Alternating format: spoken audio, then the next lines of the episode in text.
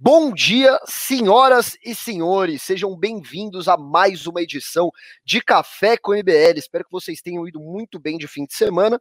Como sempre, eu digo aqui, né, que eu entendo a aflição de vocês, né, do fim de semana não tem Café com MBL. Eu sei que vocês ficam muito aflitos, vocês ficam até com medo mesmo de, de acordar e não ter esse programa para vocês assistirem, né? Eu sei, eu entendo que dá uma ansiedade, dá uma aflição, mas finalmente chegou a segunda-feira. Vamos tratar aqui de coisas muito interessantes. Tem eu acho que a pauta de hoje está bem legal, né? Uh, o nosso convidado já está chegando aí, né? Uh, uh, a gente já vai, já vai começando o programa aqui para respeitar o horário bonitinho com vocês. mas logo mais o Fábio Rapp vai chegar, tá bom?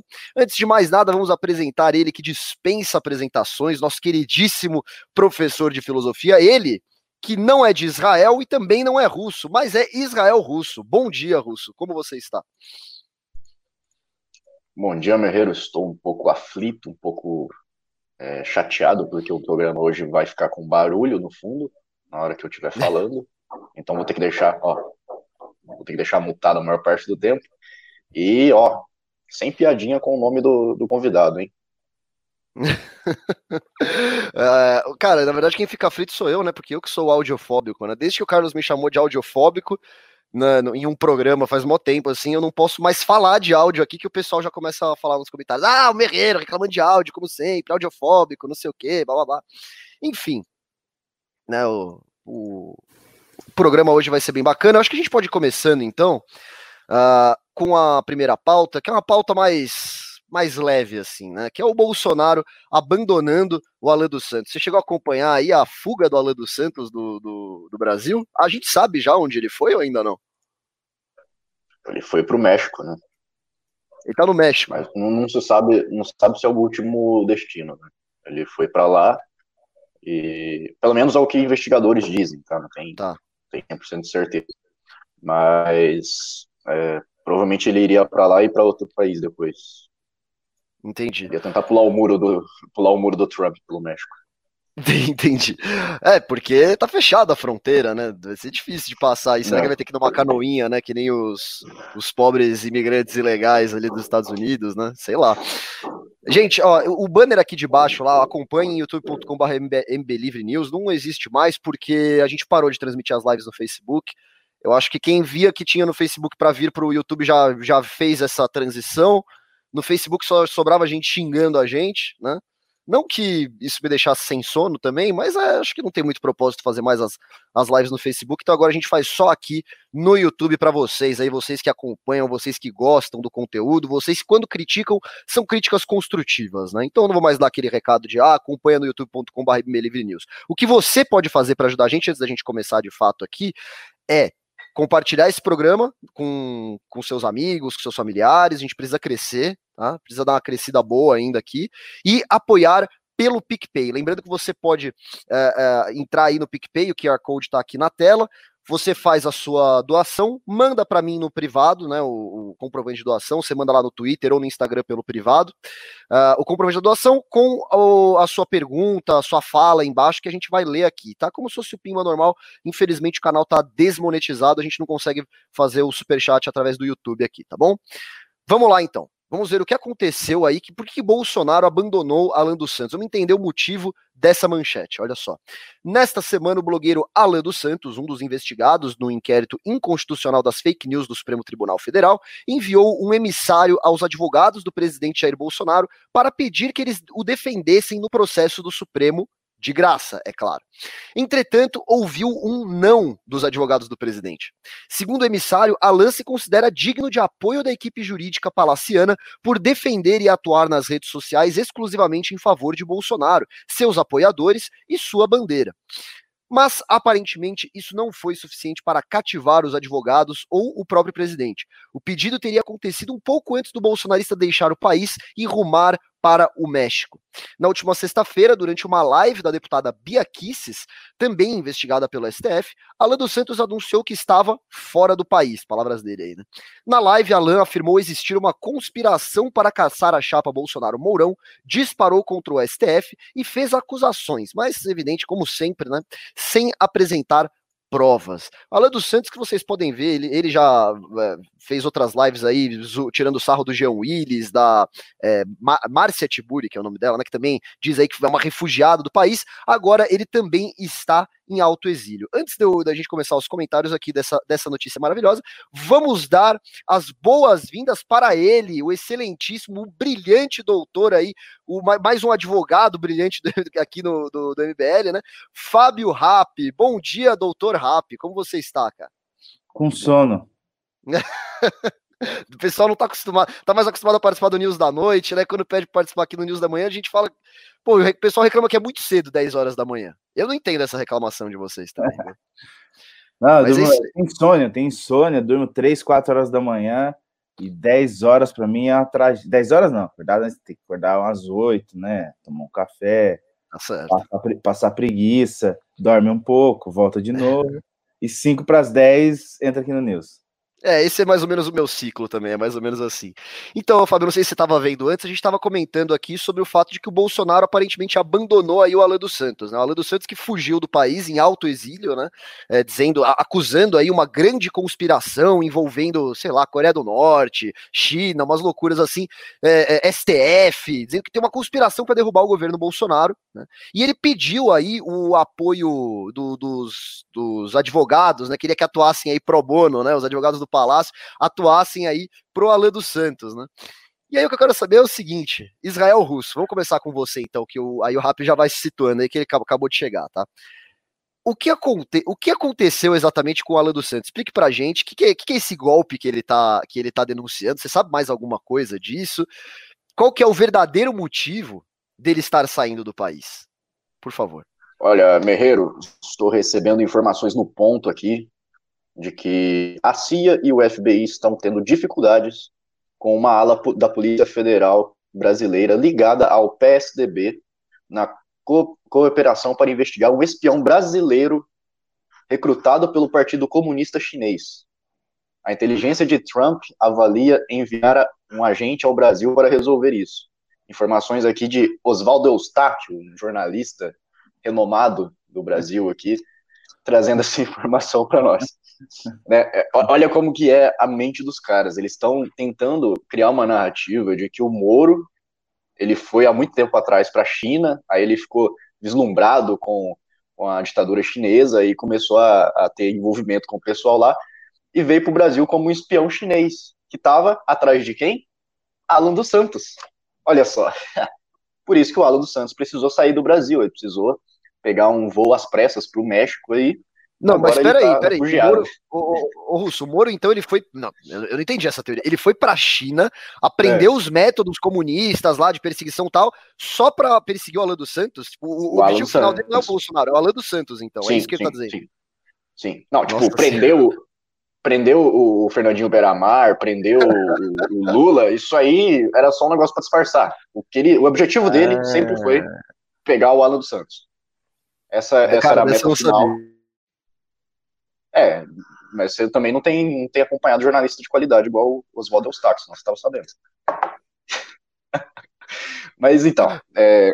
cara, isso aí é, é, mais um demonstrativo que o Bolsonaro ele ele tá por ele, pelos filhos dele, pela família e os amigos, cara, sinto muito, você não vai ter advogado, você vai ficar aí é, à deriva e vai precisar arrumar o seu próprio aí porque o, o, Bolsonaro ele pode usar o, o Aras para defender ele como advogado de defesa, subverter a lógica do procurador, ele pode usar o, o AGU como advogado pessoal dele, mas quando é, é para ele usar para um, um, terceiro ali que não é da família, já é um pouco mais complicado, né? Já, já pode também prejudicar a imagem dele, pode prejudicar é, a relação de poder que o Bolsonaro tem com os outros poderes. Então, fica um pouco mais complicado quando ele vai falar do Alan dos Santos, por exemplo. Então, assim, o Alan vai ficar lá, mais um exilado sem ter o governo perseguindo. Né? Ele é um investigado.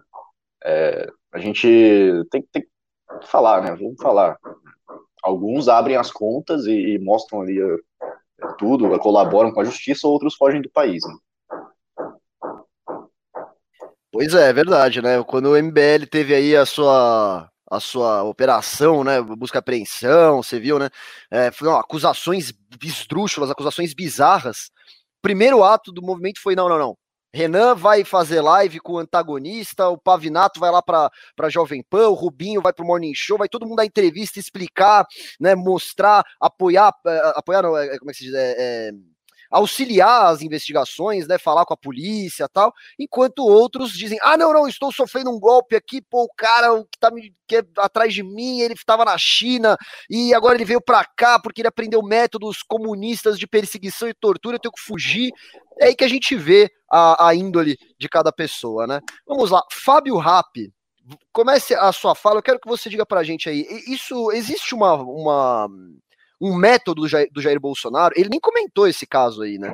Você acha que ele tá tentando se afastar de fato desses bolsonaristas mais extremos? A gente vê aí ele demitindo a Bia Kicis, por exemplo, né, da, da, da liderança do, do governo no, no, no, no Congresso Nacional. Você acha que existe esse afastamento de fato? Bom, ao que tudo indica, sim. Ao que tudo indica, é, existe aí um afastamento, porque esse é o núcleo olavista, né? É um núcleo que, de fato, enfraquece o governo com a, a, as classes mais baixas, né? Porque agora ele está apostando nessa classe, ele está apostando nos 600 reais. Logo, não dá para você trazer esse bando de maluco. Agora, veja que curiosidade aqui. Se nós separássemos é, de uma forma é, é, simplista a, a, narrativa tanto da esquerda quanto da direita, e aqui leia-se direita como bolsonarista, nós temos China, Coreia do Norte, o advogado Kakai, é muito aleatório as coisas aqui. É, é, é, você pegar um limão na feira e um pacote de nabisco no supermercado. Então, é, é aleatório mesmo. É, o George Soros, o STF na figura de três ministros, Toffoli, Barroso, e ainda ele faz ali uma, olha, e talvez ali já está cooptado Faquin. Do outro lado, se você pega a narrativa da esquerda, qual era, hoje com menos força, numa ideia de tentar carimbar a, a, a Operação Lava Jato, nós tínhamos a CIA, nós tínhamos o FBI, nós tínhamos a Pepsi, a Justiça Americana, na figura da Suprema Corte Americana, e nós tínhamos os irmãos Gok, né? Então nós tínhamos esses personagens. Qual é o ponto em comum entre essas duas maluquices? Sérgio Moro.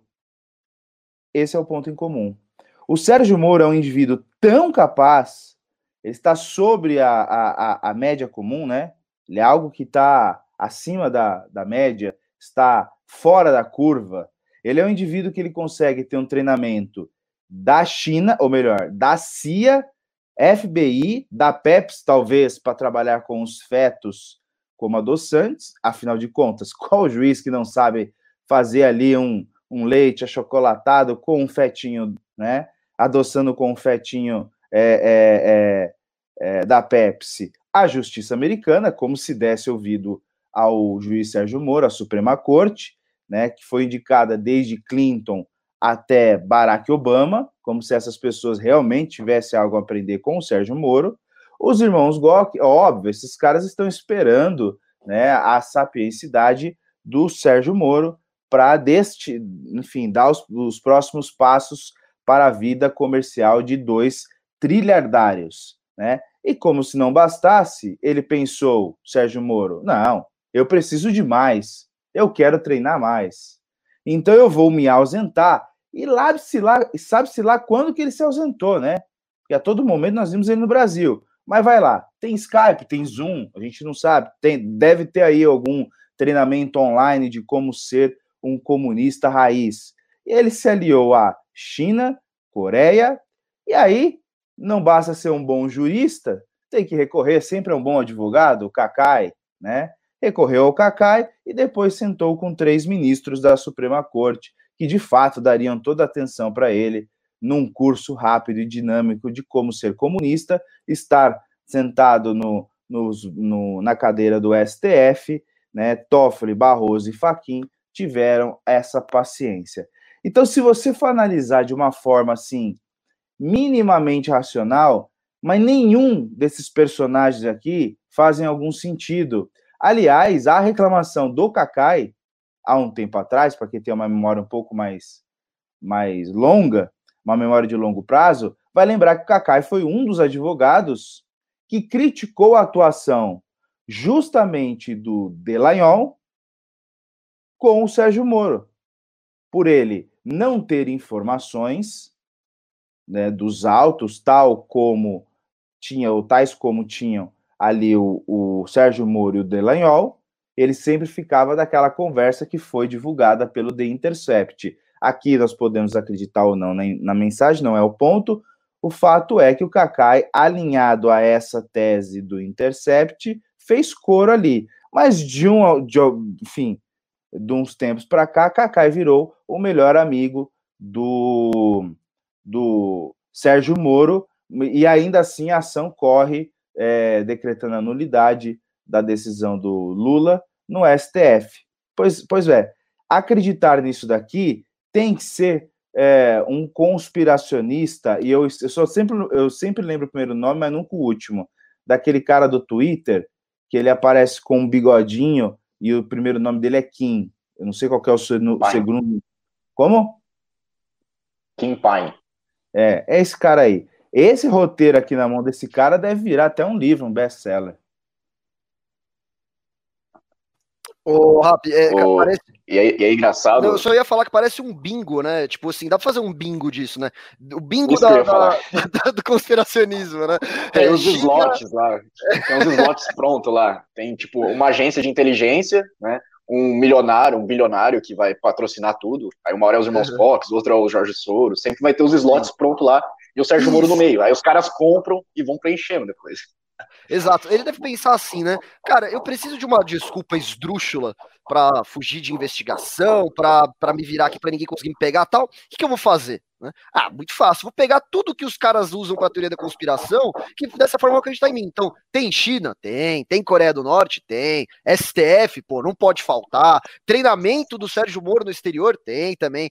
Cara, tem um vídeo maravilhoso, acho que 2000. Cara, foi bem no começo da Lava Jato, eu acho, 2015, no máximo 2016. Um vídeo da Marilena Chauí, não sei se vocês já viram isso, falando que o Sérgio Moro, né, ele, teve um treinamento lá no, no, FBI, tudo, e que toda a Operação Lava Jato, na verdade, era um mega esquema para desvalorizar as estatais e privatizar a Petrobras, né? Ela falava isso. E hoje a gente tem a direita bolsonarista tão esdrúxula e bizarra quanto, né? Infelizmente parece que o plano não deu certo, né? Porque eu adoraria ver a Petrobras privatizada, né? Então que pena que o Sérgio Moro não conseguiu esse objetivo. Vamos ver se ele consegue o objetivo de pegar o Alan dos Santos, que aparentemente essa é a nova meta dele, né? Mas, Mas vamos o, lá. É, o, Rap, o, Rap, o Rap falou que sobre pessoas que acreditam nisso. Esse tweet do Oswaldo Eustáquio aqui, ele tem 25 mil curtidas, nossa. E quase 7 mil RTs. Aí o primeiro comentário aqui, só o primeiro, vou, nem vi, vou entrar aqui. Nada surpreso. Depois que passei a analisar a política de fora para dentro, entendi articula as articulações daqueles que precisam minar e superar a, a liderança mundial dos Estados Unidos. Nossa senhora, cara. É isso, Não, os caras acreditam. Eu tô lendo agora aqui o, o, o, tweet do, o Twitter do Oswaldo Stack, realmente. A CFB está tendo dificuldade com uma ala da Polícia Federal ligada ao PSDB para investigar um espião brasileiro recrutado pelo Partido Comunista Chinês. Meu Deus, mas então esse espião seria o Sérgio Moro, então, né? Esse é o espião que não tô conseguindo pegar. Então, em breve, aí a gente o Sérgio Moro sendo preso, inclusive por espionagem. Isso aqui é muito grave. Você tá sem som, Fábio, rápido, você tá sem som é um espião que não está mais no governo. Esse, esse é o lance. E que não é né? mais juiz também. É um né? espião de... é, é um espião de, é um espião de binóculo. Deve ficar na live dele, lá com o binóculo, aqueles bem sofisticados, né? E aí ele fica com áudio e tudo. E ele deve ter plantado, né? Também vocês não estão pensando direito. Vamos pensar. Ele deve é. ter plantado o áudio tá. em todas as salas pelas quais ele passou no Planalto então ele deve ouvir tudo, catalogar, né, e mandar para duas agências absolutamente amigas, que é o FBI e a CIA. São amiguíssimas, são assim de tomar é, é assim, ó, quando o cara não entende patavinhas de geopolítica, faz tudo, faz todo sentido você colocar, por exemplo, interesses da China, Coreia do Norte, Kakai, é, Soros, Irmãos Gok, Pepsi, FBI e CIA, tudo do mesmo, do mesmo balaio. É como que se na, na, na sexta-feira, na quinta de manhã, trocassem um zap, ó, precisamos nos encontrar num Zoom na sexta, até porque a maioria deles aqui são velhos, e eles não vão é, fazer aglomera aglomerações com risco de pegar o Covid, né? E, e aí eles se juntam via Zoom, que é um, um aplicativo hiper seguro para se comunicar, é, é, enfim, e decidir a vida de milhares de países. Eu imagino isso tudo acontecendo e nós aqui, olha, que loucura, perdemos nosso maior espião, é, que era, ou, ou um, o melhor articulador de espionagens é, é, internacionais, que era o Alan dos Santos. E quando de fato ele começou a enumerar essas pessoas na, na live, eu juro que eu peguei só o trecho da live, eu peguei o, o recorte, e eu falei: não, isso daqui provavelmente é uma piada, porque ele também tem senso de humor. Ele está sendo sarcástico e não. Mas logo depois dessa notícia, houve a notícia de que ele estaria saindo do país por esse motivo. Me faltou aí chamar o Caio Coppola para fazer as suas, as suas análises, para tal como ele fez o João Willis. Porque não muda em nada. Ele apenas foi confrontado, foi processado e a, a, essa sim é a informação que eu tenho, que o mandado de prisão dele já estava no forno pelo no STF a ser expedido para um juiz de uma instância menor para que se cumprisse a ordem de prisão. Então ele seria preso cautelarmente, é bem verdade, porque ele, ele estava, segundo o que eu pude apurar, ele estava ocultando provas. Olha, quem diria ele ocupa, ocultando provas, né? Então ele estaria ocultando provas e isso seria algo que justificaria, que justificasse a prisão preventiva. Mas como todo bom valente, como ele é, assim como Weintraub, Chauí e tantas outras aí, né, Tiburi, perdão, Tiburi para não fazer nome para não falar o nome errado, como bons covardes fogem não por perseguição, mas por responder é, pelos crimes praticados. E é curioso que essas pessoas saem do Brasil com uma facilidade tão grande e pessoas que são nativas dos Estados Unidos, por exemplo, não conseguem sair do Brasil.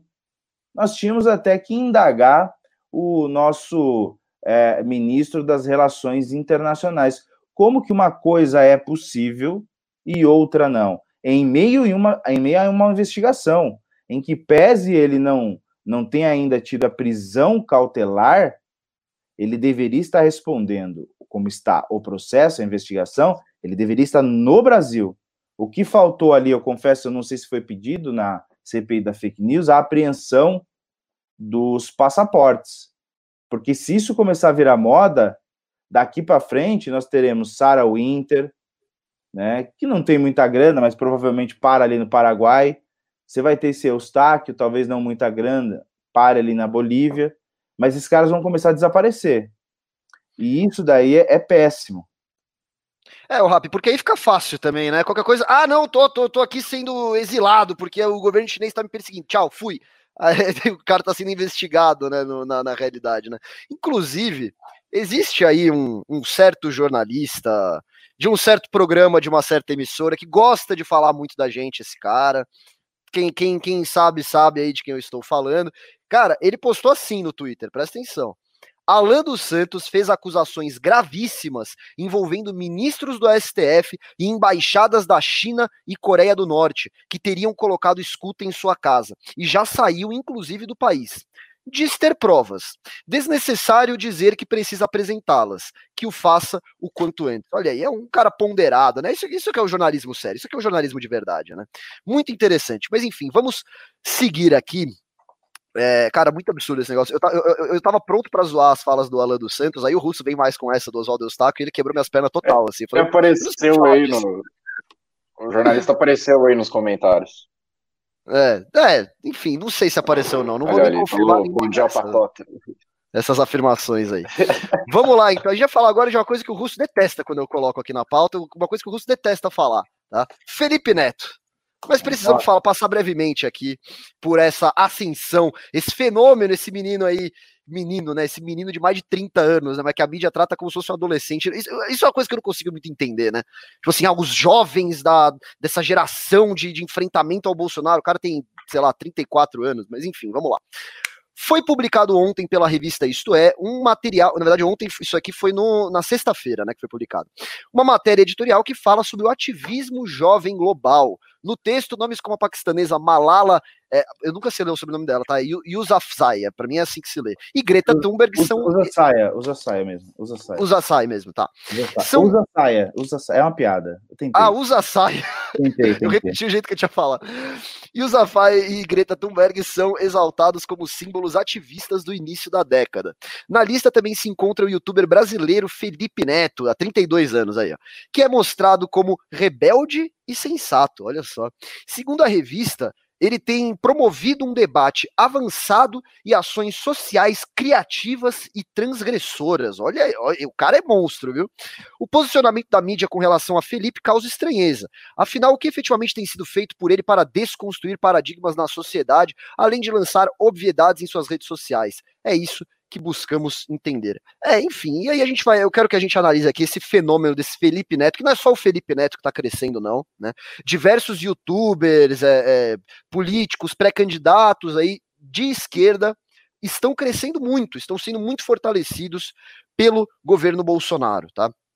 Uh, e, e, por outro lado, o bolsonarismo, o melhor tipo de inimigo que ele pode ter, a gente sabe muito bem que é a esquerda é, patrulhadora, lacradora, né? A esquerda Felipe Neto, vamos dizer assim, essa esquerda caviar, né? Eu acho que ele, eles se retroalimentam, né? Da mesma forma que é bom para o bolsonarismo ter um inimigo como Felipe Neto, é bom para o Felipe Neto ter um inimigo como o bolsonarismo, né? Um, ah, pô, um presidente aí que desdenha das mortes do Covid, que faz de tudo para favorecer os filhos corruptos dele, né? Que diz que é liberal, ou seja, ainda por cima ajuda aí a destruir a imagem do liberalismo. Né?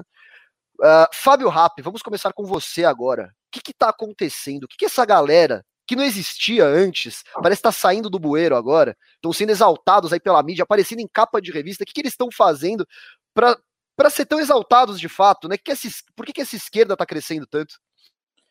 Vamos lá, cara. Fiz aqui algumas anotações. É, eu gosto de trabalhar com mapas mentais, né? Então vamos lá. Temos que lembrar que esse movimento ele não começa com o Felipe Neto.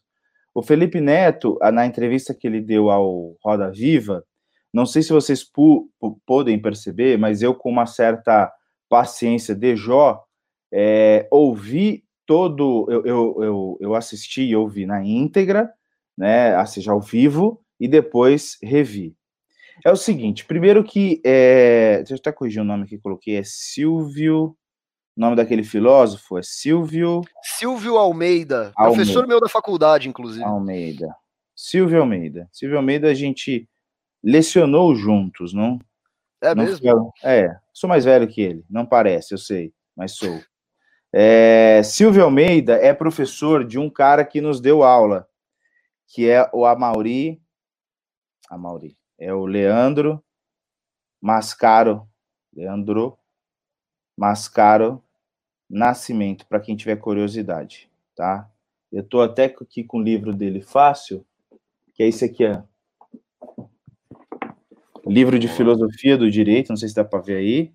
A Filosofia do Direito, Alisson Leandro Mascaro. Alisson Leandro Mascaro. Pois bem. Muito bom. Bom, o que que e, é, o que que tem a ver essas figuras? Por que elas estão juntas? O Emicida, né, que foi o último a participar do Roda Viva. Existe aqui uh, uh, o discurso extremista da esquerda, ele não vai acabar.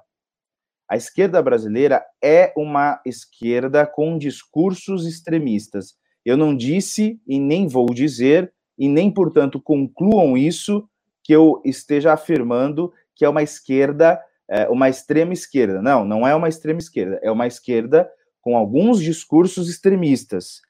Discurso, discursos estes que eles não abrem mão. O, no entanto, as pessoas que defendiam e defendem esses discursos extremistas estão com uma linguagem ultrapassada e uma linguagem extremista. Essa linguagem extremista está descolada com um público que originalmente eles representavam. Essa foi uma denúncia feita em 2018 pelo grande cantor de rapper Mano Brown. Ali, e, uh, o Mano Brown faz uma leitura, uma percepção da realidade muito mais acurada, muito mais calcada, na verdade, né, factual do que estava acontecendo. E dá um alerta à elite política da esquerda, seriam os intelectuais. É os caras ali da. Aqui nós vamos. Eu vou generalizar com uma certa preocupação, mas o pessoal das artes cênicas, em especial ali da, da Rede Globo, das emissoras com maior projeção, da teatro, etc., da, do cenário musical, sempre aderiram aos discursos extremistas, mas com esse essa roupagem dada pelo petista. Então, o petista, sim, é um regime, o petista é um regime autoritário. Eu explico por quê. Autoritário não, totalitário. Porque eles não permitem a, a, a mudança de liderança, eles não permitem um diálogo institu institucional para a correção de possíveis erros, desde corrupção até abordagem dos, dos, dos temas. No meio dessa história, houve uma, uma, uma cisão, houve uma, um rompimento da esquerda.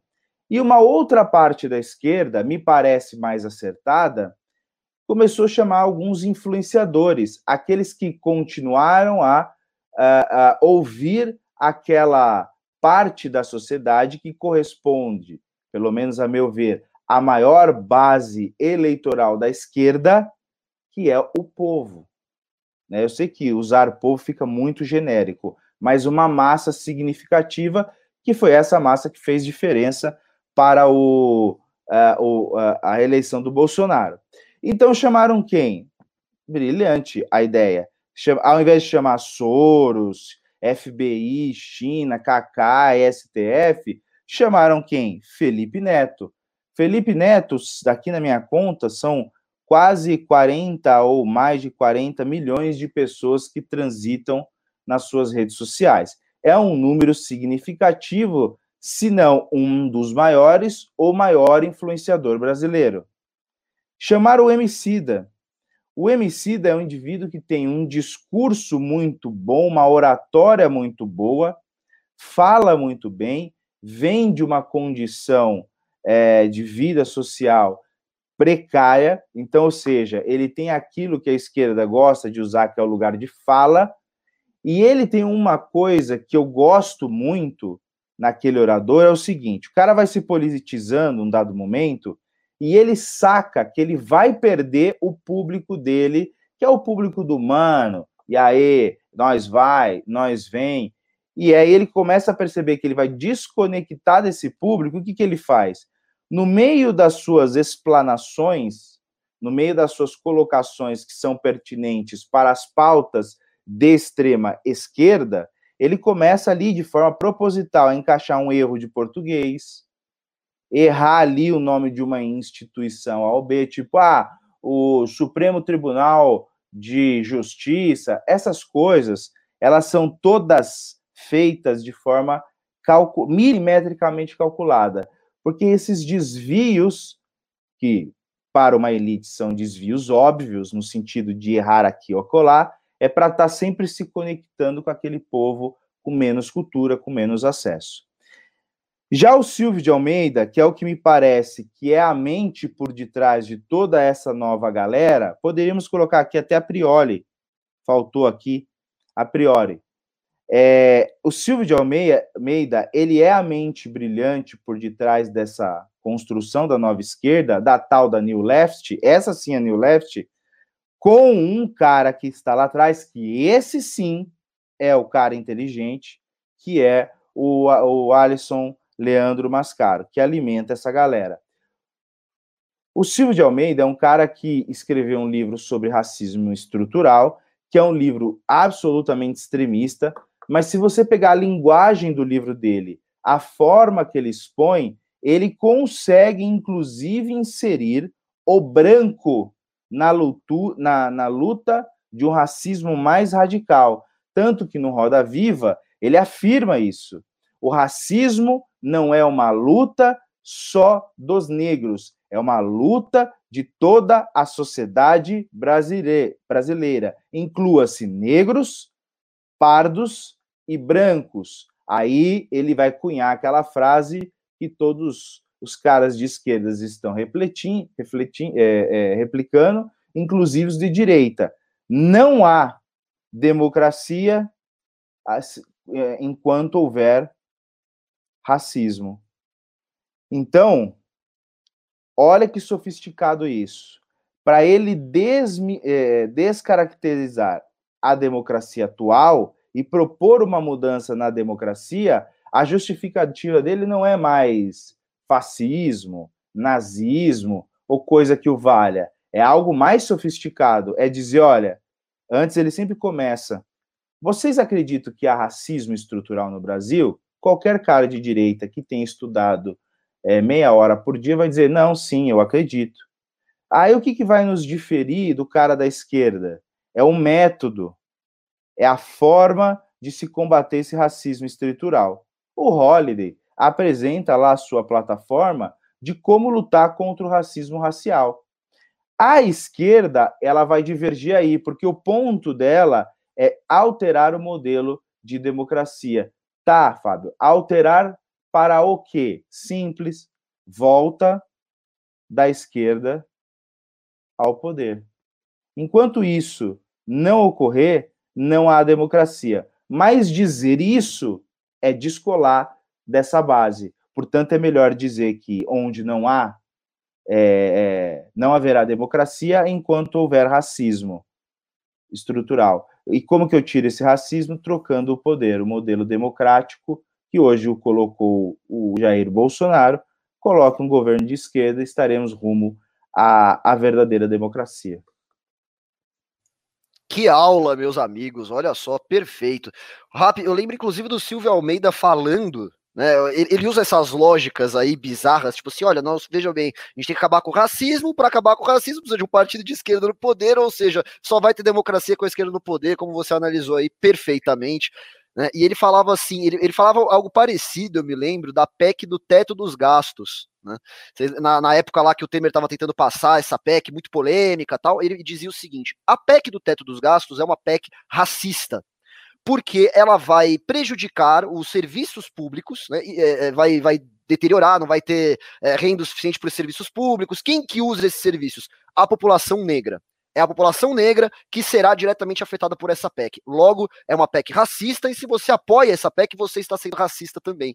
É muito interessante como dá para fazer esse malabarismo aí para apoiar tudo que ele quer apoiar, para proibir tudo que quer proibir. É bem interessante, né? Vamos lá, Russo, e aí, cara? Que agora é hora de você falar desse tema que você adora aí, da, da ascensão dessa nova esquerda, desse felipenetismo, Silvio Almeidismo. Conte para a gente, faça a sua análise também aí. É, cara, é, tá muito forçado. Primeiramente, queria falar isso, tá muito forçado. Né? O cara vai na New York Times, isto é, fala com Barroso, fala com, com Maia. Não sei, boa parte das pessoas devem estar percebendo que tá forçado.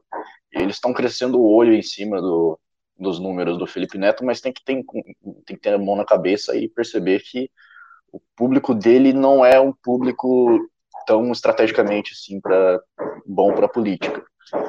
É, eu acho que em relação a, a, a essa, esse surgimento da nova esquerda, elas começam, ela começa a tratar um, um tema é, que desvia um pouco uh, o foco dos problemas da, da própria população negra.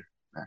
A população negra tem um problema estrutural gravíssimo, que é a própria alta porcentagem de famílias com problemas de monoparentais. Você, você ter o pai abandonando, né? ou, ou ter o pai criando sozinho, é, alta porcentagem de pessoas que não terminam os estudos. Então, assim, tem vários problemas que a própria população enfrenta que são deixados de lado por uma militância, por uma é, ideologia que quer é, jogar tudo, toda a culpa no racismo. É, é sempre a isso que eu vou me, me opor. Na minha opinião, não, não, faz tanta diferença assim, se há o, o racismo estrutural ou não para você analisar que é, não, não, se justifica é, uma desigualdade com isso. No Brasil, é, com certeza, é, todo mundo é prejudicado, todo mundo tá, tá, tá bem, bem atrás do, do funcionalismo público. Então, se a gente for analisar números da Europa, por exemplo, a, a igualdade de oportunidades e empregos lá é muito maior, e mesmo assim tem, tem uma diferença no final das contas.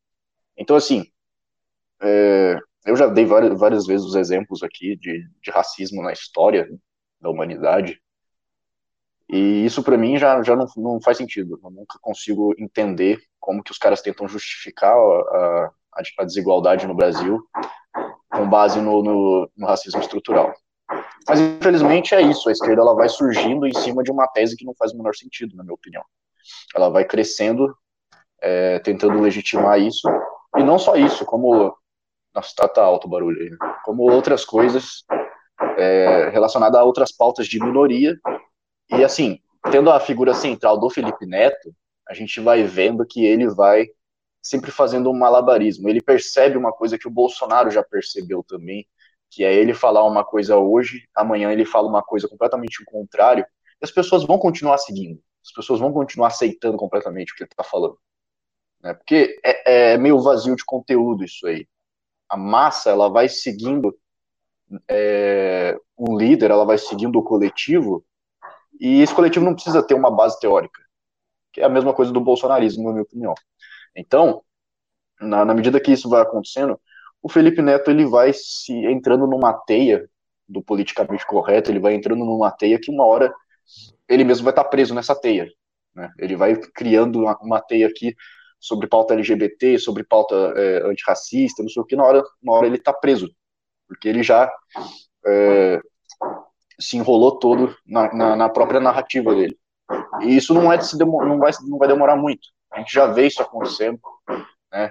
Um dia após o outro ele vai se contradizendo, uma hora é, os caras vão perceber, vão falar, opa, esse cara aqui, ele tá, ele tá enganando a gente, ele tá só seguindo a onda.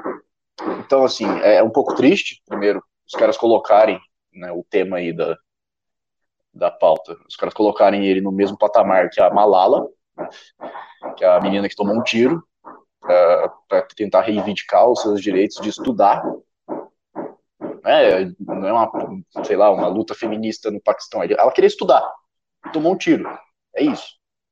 E continuou lutando, né? mesmo depois de tomar o um tiro, foi para a Inglaterra, continuou a, a, atrás de, de conseguir os direitos de estudar e continuou lutando pelo Paquistão ter esses direitos. E aí eles colocam o Felipe Neto no mesmo patamar que essa menina. Como se o Felipe Neto tivesse feito alguma coisa. Alguma coisa. Sabe quando que o Felipe Neto começou a ascensão dele para essa, essa área da, da, política? Quando ele vai lá e, e, compra as revistas da Marvel lá e faz o contrário do que o Crivella estava dizendo, que era para censurar o beijo gay na capa da, da, da revista da Marvel. É isso que ele fez. Só isso. Não tem mais nada. Eu desafio você a me trazer alguma coisa que o Felipe Neto tenha feito que se equipare com Mas, o que a Malala fez. Essa foi a maior lacrada. Essa foi a maior lacrada da história do Brasil. Você tem que tirar o chapéu para essa lacrada aí, do, do beijo gay aí que ele fez. Foi uma boa Nossa, lacrada. Nossa, mas isso mudou o Brasil. Mudou o Brasil. é, ele, cara. Não, pois é, lançou o cara. Não, não, mas então, eu acho. Per... Desculpa, desculpa, desculpa. Pode falar, pode falar. Não, não, eu acho assim, é, eu que me coloco como um, um, liberal aqui, eu acho que todos é, devem ter o direito de serem colocados no debate político. Tarde ou, ou não, deve ser é, colocado. O que, que o Bolsonaro fez para, para a humanidade, ou para a sociedade brasileira, em contando o tempo de quartel, mais o seu tempo de parlamentar? Nada. Ele foi um indivíduo uh, ali que só trabalhou pelo salário e benefício. O que, veja, não há nenhum problema, porque ele não estava sendo ilegal, não estava praticando um crime. Assim como os filhos dele o fizeram. Tirando aí o caso da rachadinha, que não nos, enganamos, não, não nos enganemos, não se trata de Flávio, Carlos ou Eduardo, mas trata-se de Jair Bolsonaro, né? Então, todos eles não, também não fizeram absolutamente nada pelo Brasil. Aliás, eu ouso dizer que o pior de todos eles é o Jair Bolsonaro, Porque o Felipe Neto, e aqui talvez os haters vão me odiar, ele é um adolescente, um jovem, né? É, de 30 anos, que construiu um patrimônio invejável no, na seara privada, tá? E decidiu, não era obrigado, a participar de um debate político. Que ele tenha escolhido a bandeira errada, não cabe a nós aqui, a meu ver, ficar julgando. Ele escolheu a bandeira que ele acha mais ali, é, que ele traga algum tipo de valor. Né? Agora, é, ignorar o Felipe Neto nesse momento me parece um erro de estratégia. Um erro de estratégia cometido pela esquerda quando ignorou o Bolsonaro. Porque o brasileiro ele não tem essa, essa memória é, a longo prazo. Olha, o Felipe Neto não fez nada. Não, ele fez, ele gerou empregos. Ele gerou tributos. Você gosta ou não do conteúdo dele? Eu confesso que eu nunca assisti um vídeo dele por completo, a não ser vídeos cortados que eu recebo para fazer uma crítica a algo que ele disse, mas eu nunca tive a curiosidade de assistir um vídeo inteiro. Mas ao que me consta, são, são vídeos que falam sobre, não sobre política, mas sobre entretenimento. Bom ou ruim, aí é uma questão de gosto artístico. Agora, o fato é que esses caras montaram um império e geraram emprego. Eu sempre, nessa hora, eu me pergunto, o que que essas pessoas que estão hoje no governo fizeram para a iniciativa privada? Vale lembrar, são pessoas que lá estão é, é, é travestidas ou colocaram o manto do liberalismo, mas não produziram nada na iniciativa privada. Muito pelo contrário, Lá no poder, o que eles estão fazendo é a política mais intervencionistas que eu já vi na história. Não tem privatização, tem discurso. Não tem o combate à pobreza ou essa assistencialidade. O que tem é a manutenção de 600 reais ad infinitum. Você não tem um plano de reforma administrativa tramitando. Você tem uma reforma tributária que talvez seja uma das mais ridículas e pífias tramitando. E você tem um monte de liberais, ditos liberais, que outrora estavam especulando na bolsa, que são lá os Faria Limers, e os deles, que não entendem nada de economia macro para um Estado, e de âmbito internacionais operando nos, nas agências estatais, seja o Banco Central, seja a Casa da Moeda, seja o próprio Ministério da Saúde, e tendo como um, uma, uma espécie de chancela um cara que está aqui na mídia, sendo sustentado também por estas pessoas e balburdeando um monte de conceitos liberais, quando nós sabemos, para quem já teve a oportunidade de estudar minimamente conceitos básicos, aqui vamos usar do Guilherme Melchior, sobre o liberismo, né, que seria a liberdade no campo econômico, sabe que tudo isso que eles estão fazendo é mero populismo e da, eu não vou dizer socialismo, porque o socialismo não existe em parte alguma do mundo, né, uma, um lugar que só viva socialismo, mas que há um intervencionismo muito grande, isso é sem sombra de dúvida. E é sim uma quebra de promessa de campanha.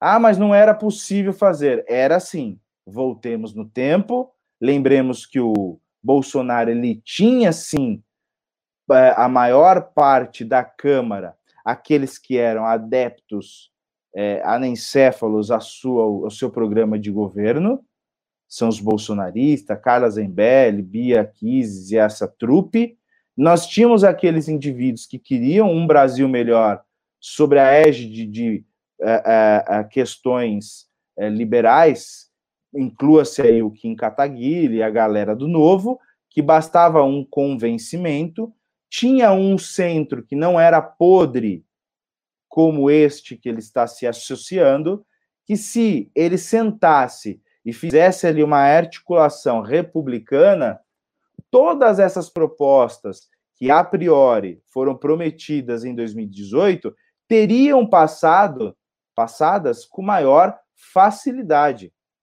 Mas o que, que o governo preferiu fazer?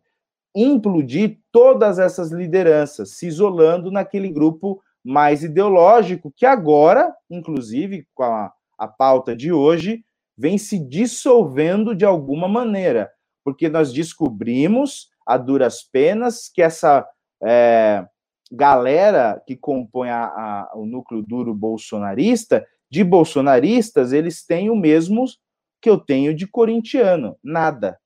Eles são, na verdade, olavistas, que estão sendo, sim, desprestigiados pelo governo. Logo, eles vão começar a pular fora.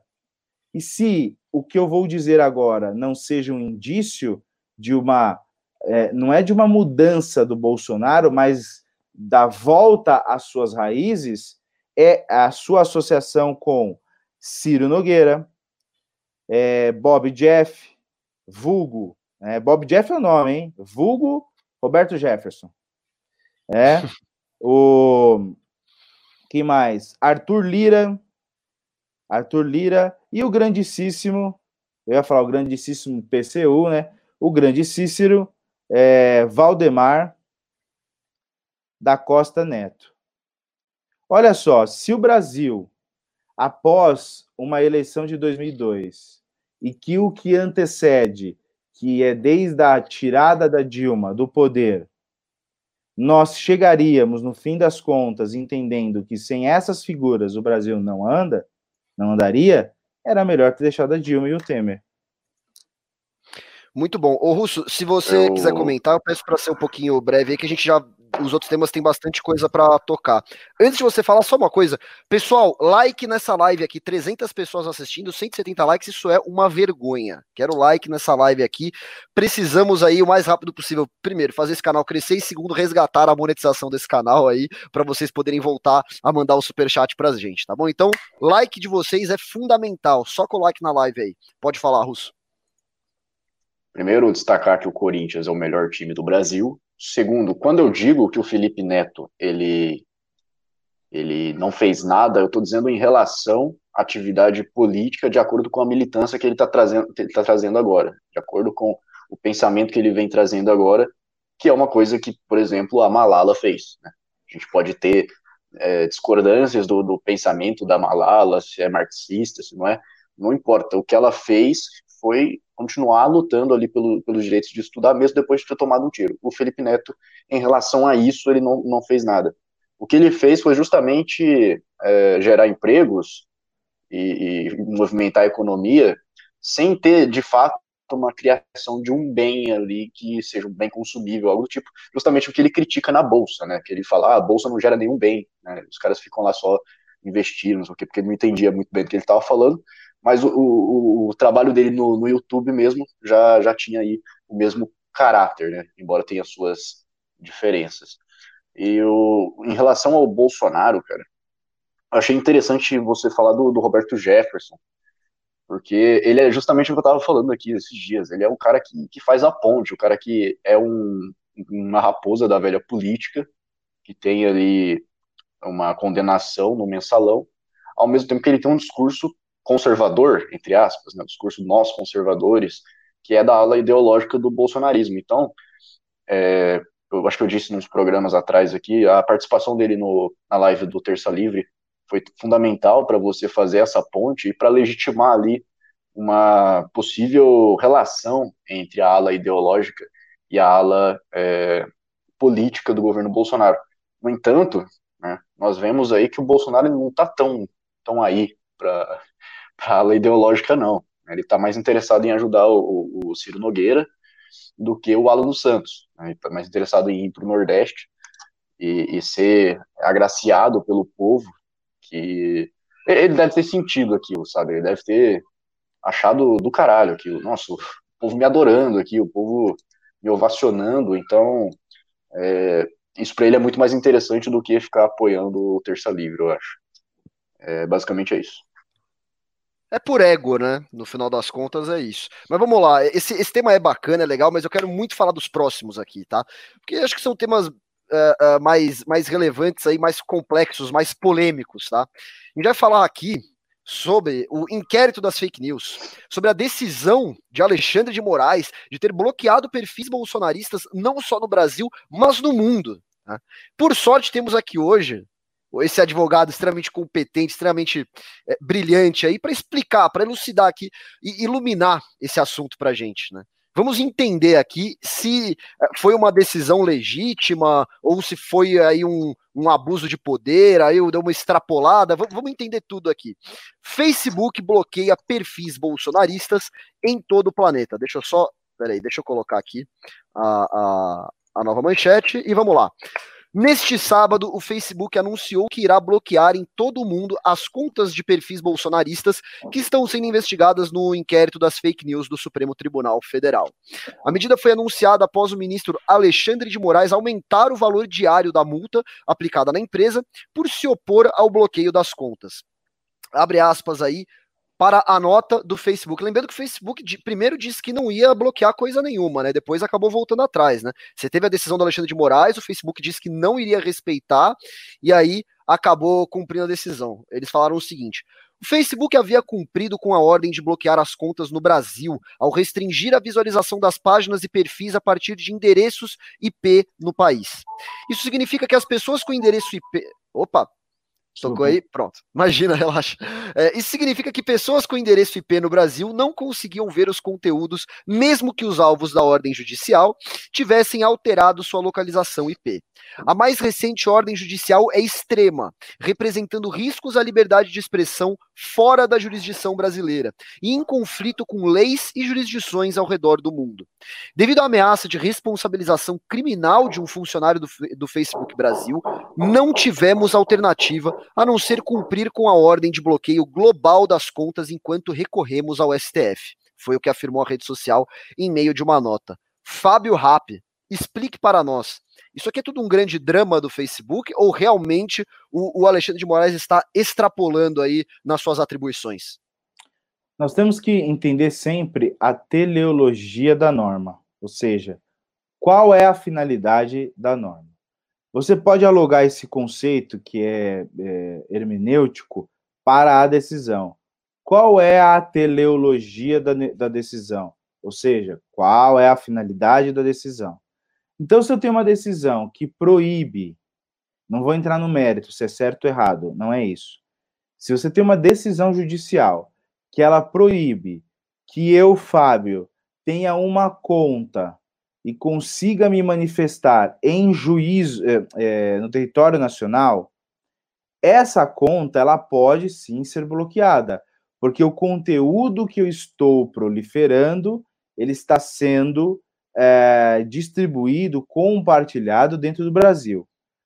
A ordem do ministro Alexandre de Moraes não foi dizer que, olha, esse perfil não pode operar exclusivamente nos Estados Unidos. Aí seria usurpar a competência dos Estados Unidos. Deveria mandar uma carta rogatória ou via é, é, é, diplomacia e aí discutir o cumprimento dessa norma chancelada por um juiz da, da corte americana. A decisão dele se restringiu ao seguinte: essas contas estão em que pese é, com IP ou endereço de outro país? Sim. Mas onde elas estão atuando? No mesmo lugar que atuava as contas brasileiras. Logo, só burlou o sistema, pegou-se uma brecha legal no, do campo de vista processual, que é para falar da ausência de jurisdição. Jurisdição, para quem não sabe, para quem não sabe, é por onde o juiz exerce o seu poder, poder de Estado, representado pelo Estado juiz, para fazer a sua para fazer, o, para fazer com que a sua decisão seja cumprida e a lide seja satisfeita, ou seja, que haja a pacificação social. Então, veja, na prática, esqueçamos as questões processuais. Eu caço a conta do Fábio. Fábio não pode mais publicar aquele conteúdo de ódio, que é disso que se trata. De outra mão, eu caminho para uma conta internacional que ela não passa pelo Facebook brasileiro ou pelo Twitter brasileiro, mas ela chega ao Brasil com a mesma velocidade que o Twitter aqui do Brasil. Qual é a, a, a conclusão? Que a decisão do ministro não foi efetiva. As contas continuam operando, aproveitando-se naturalmente de uma, de uma burla. E aí que me, é, me deixa mais convencido que nós precisamos de uma legislação clara, para que isso não fique nas mãos do ministro e com uma decisão monocrática. Se tivesse uma lei que tratasse sobre esse tema, qual tema? A regulação das redes sociais, isto é, não é fiscalizar o que o João, Pedro e o Paulo vão publicar, não é isso, não é uma censura prévia, mas é entender que as redes sociais ela tem outro objetivo que não é essa disseminação política, principalmente fake news, para promover algum candidato e rechaçar, rechaçar outros no processo. Então, nesse sentido, a decisão ela é uma decisão inovadora, ela cria um precedente. Obviamente, ela vai ser submetida ao plenário, porque ela acaba impactando, a, a, inclusive, outros países. Então, me, me parece que o plenário seria a, o lugar certo a ser tratado do tema. Mas mais do que isso, é saber o seguinte: poderia o Facebook descumprir a decisão? Não. Não porque lá no Código de Processo Civil, já tive a oportunidade de tratar no News da Noite, há um dispositivo no Código de Processo Civil que diz que ordem absurda do Poder Judiciário, por exemplo, o juiz ah, do trabalho decide julgar uma ação uh, de despejo, despejo não, para ficar mais, mais difícil, uma ação trabalhista. Poderia um juiz da, de família julgar uma separação, julgar um processo trabalhista? Em regra, não. Mas se ele te citar, você é obrigado a comparecer em juízo, ainda que para alegar a nulidade dele? Resposta: sim, sob pena de mora, ser caracterizada a mora, a cada dia que você não vai, multas serão arbitradas. Então, mesmo o Facebook, assim como fez, é, aliás, a, o Twitter, assim como fez o, o, perdão, o Facebook, assim como fe, não fez o, twi, o, fez o Twitter, o Twitter disse, olha, eu acho a decisão absurdo, fere alguns princípios, mas de qualquer sorte, eu vou até a, a eu vou, ah, enfim, bloquear, suspender essas contas e vou recorrer. E isso daqui é o respeito ao Estado democrático de direito. O que o Facebook fez foi: não vou cumprir e vou recorrer. Ora, se você não vai cumprir, não há que falar em recorrer. Isso não muda nada. Aí a atitude do STF foi correta. Se você não recorrer, se você não, não, não cumprir, vamos penalizar o seu representante aqui do Brasil e ele provavelmente vai ser preso até que você cumpra a decisão ou alegue a nulidade em razão de ferir a competência aí. Ô, Rap, eu concordo com você que precisa ter uma lei clara, específica.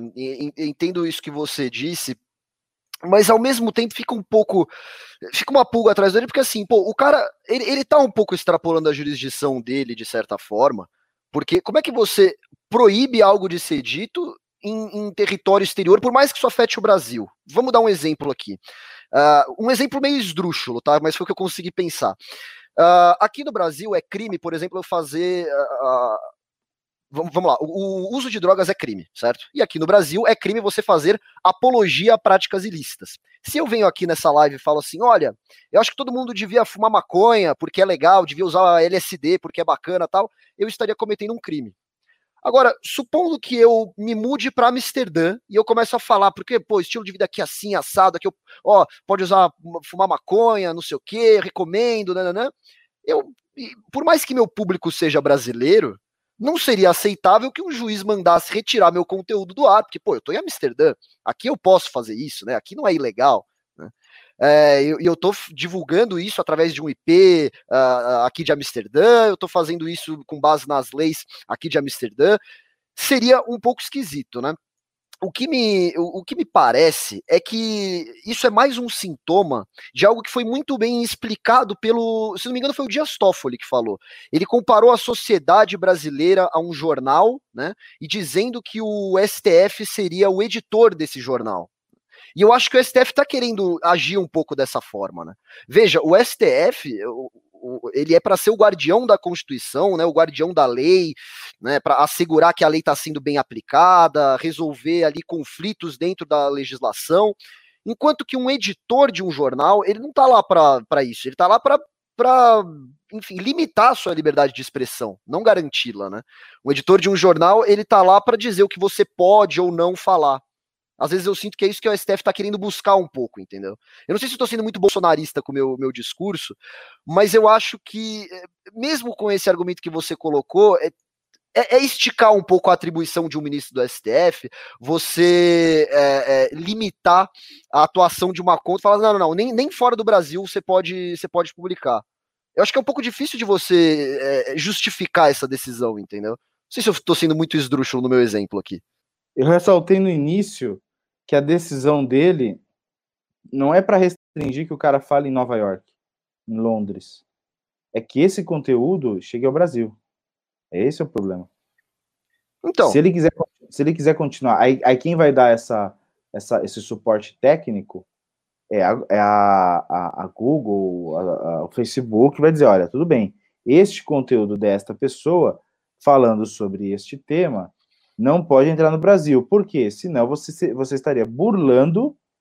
Porque qual que é o mérito? O mérito é justamente atacar as instituições, provocar o caos. Se você não se você proíbe A, mas deixa uma torneira aberta para que o, a, o B pro, é, é, promova isso, a decisão não é efetiva. Ela não é efetiva. Então, aqui a busca, que é um dos princípios constitucionais, princípio da efetividade. Precisa ser efetivo isso. Eu, se eu proíbo, olha, a droga não pode entrar, é, drogas vindas do, da Colômbia, elas, é, qualquer cara que cruzar colombiano portando droga vai ser preso.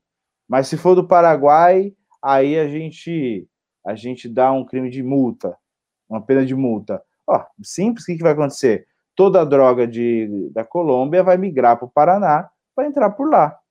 Então você precisa estancar. É uma decisão corajosa. O que me chama a atenção aqui não é a decisão em si, é a falta de uma legislação. Sim. Porque aí o cara vai atuar é, com uma avenida aberta. E sim, pode vir é, desmandos. A mídia, ela propagou a decisão de uma forma errada. Ah, então quer dizer agora que se o cara abrir uma conta de YouTube falando de geleia na França e o vídeo não tem nenhuma repercussão no Brasil, é, quer dizer que ele vai ser. Não, não é isso. É, são essas pessoas que foram tiveram a conta suspensa, usar de uma artimanha tecnológica para continuar a falar o que falavam dentro do Brasil com o mesmo público. Isso uhum. é uma artimanha, efetivamente é uma artimanha.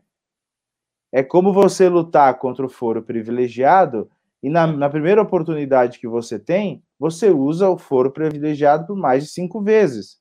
Caso do Flávio Bolsonaro. Então, enquanto nós abrirmos essas flexibilizações para coisas que no passado essas pessoas defendiam, bom, não defenderam lá prender o João Iris, que estava falando mal do Brasil na Espanha, em Portugal, eu não entendo por que, que a régua agora é diferente. Qual, qual, qual é o sentido? É porque é o espectro.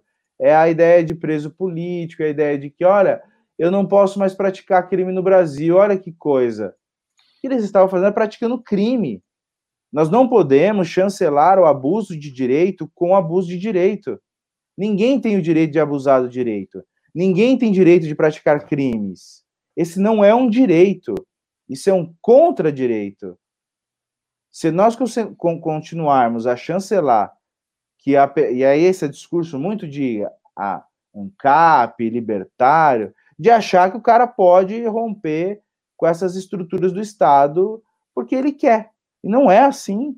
Existem mecanismos. Você acha que o STF está usurpando? Falta uma lei para delimitar exatamente como que as redes sociais devem atuar no Brasil, respeitando aí talvez uma linguagem, talvez uma é, se houver um ataque explícito, um ataque institucional que beira essa excrescência da lei de segurança nacional, que seja de alguma maneira penalizado. Eu não sou contra a lei das fake news, absolutamente. Eu só acho que ela merece um pouco mais de reparo, cuidado, para que não caia nas mãos de um juiz e com ele, de novo, fique a, a missão de determinar o que é e o que não é crime de ódio. Só isso. Estando bem escrito na lei, tá tudo certo. Então, eu, eu acho que esse é o grande problema no final das contas. É o que você falou. Falta algo claro, falta uma lei. Porque, convenhamos, para garantir a efetividade da decisão, né, o Alexandre de Moraes ele teve que pesar a mão, vamos dizer assim, na, na, na, nas próprias atribuições dele. Ele teve que fugir um pouco ali do, do, do padrão, do usual, né? Eu acho que isso acaba é, sei lá, isso não me deixa muito confortável. É muita instabilidade jurídica pro meu gosto, entendeu? Esse é o, é o, grande problema dessa história, né? Mas vamos lá, Russo, fale pra gente aí a sua, sua opinião sobre essa história toda. Na verdade, eu tô com uma dúvida aqui, né? Vou aproveitar que tem dois juristas aqui, dois advogados, é, justamente em relação a isso. Porque a gente coloca lá um personagem no Brasil que se chama Heisenberg, né? E ele produz, ele é um professor de química, tá com câncer, ele precisa se curar, ele precisa se tratar, ele começa a produzir metanfetamina, certo? Começa a vender no Brasil e tudo mais. E aí o cara começa a ser investigado por isso. Aí ele vai sei lá, para a Bolívia. E da Bolívia ele continua produzindo, só que os clientes dele estão aqui no Brasil. Ele produz a metafetamina no, na Bolívia e manda para o Brasil. Ou seja, o conteúdo dele está chegando no Brasil ainda. Um, uma autoridade do Brasil, ele pode, sei lá, mandar prender, pode ter alguma ação contra o, o cara lá. Entendeu? Essa é a minha dúvida. Se, se isso iria se equiparar ao, ao que a gente está falando agora. Quer responder, Rap? Fazendo paralelo aí? Então, veja só. É... Se o indivíduo vende a, a planta, ou, ou, cultiva, ou faz a, a parte química é, de algum produto que é catalogado aqui no Brasil como entorpecente, seja droga lícita, ilícita, e tenta vender para o Brasil, continua sendo crime. Vou dar um exemplo bem simples. Viajei o ano passado para os Estados Unidos e eu sofro de enxaqueca. E lá há um remédio que vende sem receita, que é a base de um princípio ativo da maconha. E eu experimentei e fiquei lá 30 dias, eu não senti nenhum dia dor de cabeça. Nenhum dia. Não senti a enxaqueca não sei que, que katsu que faz aquele efeito, não perdi a memória e não deu larica. É, eu simplesmente tomei e fiquei relax. Segundo as pessoas que estavam lá comigo, disseram que eu era uma outra pessoa. Falei, ora, remédio bom, não havia ali a priori nenhuma é, contraindicação, salvo né, que fosse prudente passar em um médico, né, depois do uso contínuo de 10 dias. Tudo, tudo bem. Falei, chegar no Brasil, passarei com uh, o, o remédio. Fui na gôndola do supermercado, Walmart, comprei talvez uns 200 potes dessa, são potinhos assim, ó, desse jeito aqui, ó. Não é esse, é claro, né? Mas comprei uns 200 desse aqui. Rapelei o mercado. Fui passar, mostrei o passaporte, a mulher falou assim para mim, senhor, é, quando o senhor chegar na alfândega brasileira, possivelmente o senhor será detido. E por quê? Esse produto aqui não é, esse princípio ativo não é autorizado pela Agência Nacional de Vigilância Sanitária. Então, assim, existe um problema legal que ele precisa ser é, superado. Agora, esse, esse para mim é um problema de mérito. O que não poderia, na, a meu ver, é o juiz tá? Diante de um caso desse, vamos imaginar que nesse mesmo exemplo eu chegue com as, as medicações, ainda que tais medicações elas não atraiam a, a, a vontade, a, a, enfim, o interesse do tráfico, naquele momento há um desrespeito à norma, do outro lado há o direito fundamental à saúde, que é aquilo me dá dor de cabeça, mas eu não tenho nenhuma comprovação médica, eu tenho uma comprovação empírica. O que deve fazer a autoridade policial, alfandegária, policial e depois é, do Poder Judiciário? Me indiciar para o crime de tráfico, porque é o que nós temos. Fazer qualquer coisa diferente disso, ainda que eles tenham o altruísmo como ponto de partida, é prevaricar. Isso aí. É, é então, então, assim, só para só a gente chegar no ponto lá. O, juiz brasileiro, por exemplo, ele não pode impedir o, o Heisenberg de produzir metanfetamina na Bolívia, mas ele tem a autoridade, ele tem a, a jurisdição para impedir que a metanfetamina entre no Brasil. Seria a mesma coisa, então, em relação. Não sei se esse paralelo é correto de se fazer, mas eu estou só tentando aqui. Sim, sim. Se é uma droga, eu não conheço todas as drogas aqui que são proibidas ou regulamentadas, né? No fim das contas, é, se nós pegarmos cocaína, crack, êxtase, é, enfim, todas essas drogas que, de uso recreativo, ela tem um princípio ativo que serve provavelmente para alguma doença. Aliás, de, é, provavelmente muitas delas são compostas por esses princípios ativos que já são autorizados no Brasil.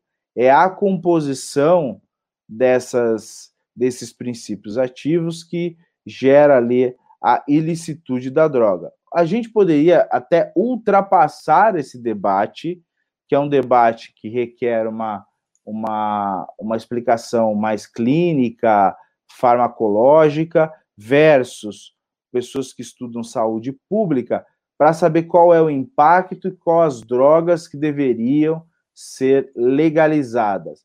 E quando se fala, pelo menos para mim, droga legalizada é aquela droga que vai para a farmácia, com uso de receita controlada ou não, mas com acompanhamento de um médico, né? Eu sou contra a droga legalizada, por exemplo, na padaria, um plantio na sua casa.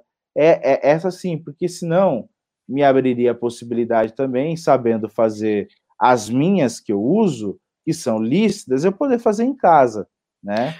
Mas, o, o Rap, o que o, eu acho que o Russo está querendo fazer o paralelo é exatamente a questão do. É, nesse caso específico, o, a jurisdição brasileira não atingiria a Bolívia. Vamos supor, é uma droga ilegal. Vamos, vamos partir desse pressuposto. O cara está importando cocaína para cá. Vai. E, e assim, a, a jurisdição brasileira não pode atingir o que ocorre na Bolívia, tudo que pode ser feito é impedir que essa droga chegue no Brasil, né? É, é, fiscalizando as fronteiras, prendendo o cara que chega aqui de fato, né? É aquela história que a gente estava falando antes, né? O que o Alexandre de Moraes tinha que fazer é impedir que o conteúdo que é ilegal, e aqui a gente não está debatendo se deveria ser ilegal ou não, mas impedir que esse conteúdo chegue no Brasil, né? Primeiro tentou, sei lá, fazer com que o, o, o, conteúdo fosse bloqueado por IP no Brasil, né? Só que viram que as pessoas estavam conseguindo burlar isso de certa forma, né? Seja alterando IP, seja usando aqueles VPNs e tal. E aí você conseguia ter acesso ao conteúdo da Lula dos Santos, da Sara Giromini, enfim, essas pessoas estavam sendo, uh, tinham tendo a sua liberdade de expressão uh, limitada uh, por decisão do Alexandre de Moraes, né? E a grande questão é a seguinte: você, você disse, não, para garantir a efetividade da lei, né? O Alexandre de Moraes teve que fazer isso, ele teve que impedir isso uh, globalmente. Né? Agora não pode publicar de forma alguma, independente do IP, não quero que seja publicado. Isso para garantir a, a, a, efetividade da decisão dele. Acho que o que o Russo está querendo dizer é, mas, mas ele, na lei, ele poderia fazer isso, e pelo que você está dizendo assim, pô, na lei não existe uma previsão legal para isso, aparentemente. Né? Ele não pode. Essa é a treta. É, ele não pode mandar um ofício uma decisão lá para Facebook, no Vale do Silício, do Silício, determinando que todo brasileiro que tenha conta no exterior tenha seja suspensa. Para que isso ocorresse, ele teria que mandar, no caso do STF, para a Suprema Corte ou para a via diploma, diplomacia, é, via carta rogatória ou um documento à diplomacia, para que lá, aí os Estados Unidos vai verificar se a decisão respeitou o devido processo legal, qual é o objeto da decisão, se houve manifestação das partes, se está tudo certo e gerou a decisão. Aí o tribunal dos Estados Unidos tem a possibilidade, já que esse é um título executivo execuível, ou seja, pode ser executado, manda para as pessoas envolvidas, no caso o Facebook, e o Facebook pode apresentar uma defesa que convencerá ou não o juiz americano de cancelar tais contas. Cancelando tais contas, volta para esse órgão, né? Que já existe essa, que a gente vai chamar de princípio da cooperação. Está até um pouco mais fácil no Código de Processo Civil. Isso é enviado para o Brasil, para a Suprema Corte via STF ou via AGU, e aí é comunicado para os demais processos em curso que tem a mesma temática, para a partir daí o STF fazer as derrubadas de todos esses pleitos é, que vem sendo é, pedido na justiça para que não se derrube em razão da violação da jurisprudência, da, da jurisdição de outro país deu uma elucidada aí na sua dúvida, então, Russo? Queria partir para a última pauta aí, que é bem bacana que a gente, pra gente falar, que é do título da live, inclusive. Mas se tiver mais alguma coisa. Pode ir, pode ir, então? Então vamos lá. Isso aqui não foi muito comentado, eu não vi ser muito comentado nas redes sociais, no, em programas jornalísticos, então achei bacana trazer esse debate um pouco aqui, especialmente tendo a oportunidade de ter esse, esse professor aí que é Fábio Rappi, né? Modesto Carvalhosa diz que pedirá o impeachment de Augusto Aras. No último sábado, durante uma live do Vem Pra Rua, o jurista Modesto Carvalhosa afirmou que protocolará o impeachment do Procurador-Geral da República, Augusto Aras, na próxima segunda-feira, ou seja, hoje, né? Abre aspas para o Modesto Carvalhosa, para a fala dele. Ele agiu de modo incompatível com a dignidade, a ordem e o decoro do cargo de Procurador-Geral da República. Ao requisitar todos os processos da Lava Jato, ele cometeu um crime de responsabilidade. A requisição dele é típica de quem quer a posse de todos os elementos para jogar politicamente com isso e eliminar as investigações a respeito das maiores figuras da oligarquia brasileira. Na última terça-feira, Aras afirmou que a força-tarefa da Lava Jato mantém dados sigilosos e, desde então, parlamentares da oposição passaram a pedir uma investigação contra os procuradores de Curitiba e toda a investigação, além do PT e PSOL, passarem a publicamente elogiar os ataques do PGR contra a maior investigação uh, contra a corrupção vista neste país. Russo, vamos começar com você aqui então. Você, você, você diria que o Aras está jogando politicamente para eliminar a, a, os atos da, da força-tarefa da Lava Jato, então? Ô, Merreiro, eu vou pedir para você colocar o vídeo que eu te mandei, para a gente comentar já. Tá, eu vou pondo aqui então. A internet está falhando um pouco. Pera aí, deixa eu pegar aqui. É no Twitter aqui do Vem Pra Rua, né? Vem Pra Rua Brasil, vamos lá. Vou dividir a tela aqui com vocês, compartilhar o áudio, sempre bom lembrar. Espera aí. Vamos lá, 3, 2, 1, tá aparecendo na tela, né? Tá. 3, 2, 1, vai. Ué. Opa. De novo. 3, 2, 1, vai novo líder do Ministério Público destacou a importância das operações conjuntas como a Lava Jato. As denominadas operações, especialmente a Lava Jato, que mobilizam amplos setores da nossa sociedade, trouxeram ao conhecimento da nação as práticas condenáveis que estavam ocorrendo no país, fruto de modelos de governança implantados há décadas ou há séculos Procuradoria-Geral da República, senhor presidente, senhoras e senhores, vai continuar com maior ênfase no enfrentamento a todo tipo de criminalidade. Novo líder do Ministério Público. É isso, pode comentar. É, além da, da, da, defesa aí que ele faz da Lava Jato, vale destacar a sua fala é, dizendo que vai continuar combate à corrupção e à criminalidade que não é o que ele está fazendo. é o que eu já venho dizendo, o Aras ele subverteu a lógica do, pro, do procurador, ele não atua como procurador-geral da República, ele atua como advogado de defesa, né? Eu acho que foi ontem mesmo, que ontem ou sábado, que ele pediu para o STF arquivar um, uma, uma denúncia da Dilma contra o Bolsonaro. Então, assim, ele, ele pediu para arquivar o inquérito do, do Celso de Mello em relação às as denúncias feitas pelo Sérgio Moro. Então, assim, ele está ali o tempo inteiro atuando como advogado de defesa. E isso muito por causa daquilo que eu falei na sexta-feira e no, na quinta-feira, que é o seguinte: ele é o chefe do Ministério Público Federal e ele tem é, a possibilidade de denunciar o presidente da República. Ele é um dos únicos que pode acusar ali e fiscalizar, investigar os poderes. E o presidente da República é um cara que pode simplesmente pegar e indicar ele para o STF, que é a Suprema Corte Brasileira.